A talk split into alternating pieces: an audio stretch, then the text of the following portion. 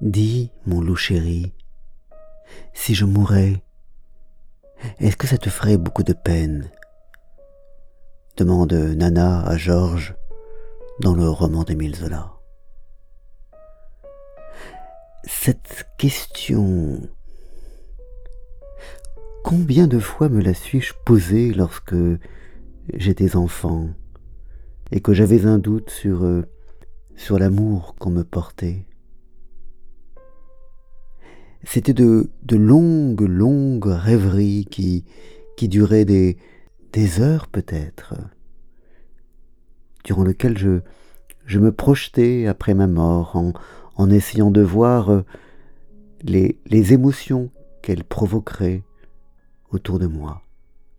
Je n'étais sûr de rien probablement, et, de moi moins que de toute autre chose, et c'était ainsi que je voulais mesurer l'amour qu'on me portait, que j'avais tant de mal à appréhender.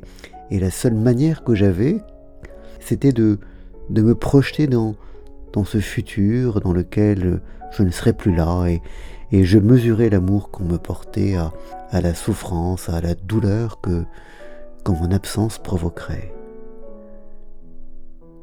C'est quand même très singulier, c'est quand même très infantile, dirait justement Katia, que cette façon de faire mesurer l'amour qu'on nous porte à, la souffrance que son absence provoquerait. C'est un peu pervers, c'est très noir.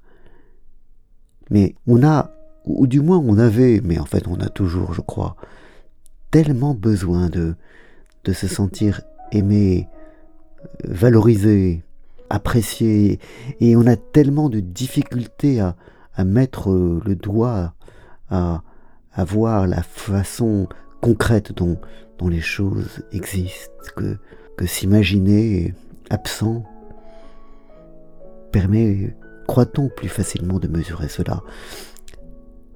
Mais c'est tout de même très étrange. C'est tout de même très étrange. Bonne journée.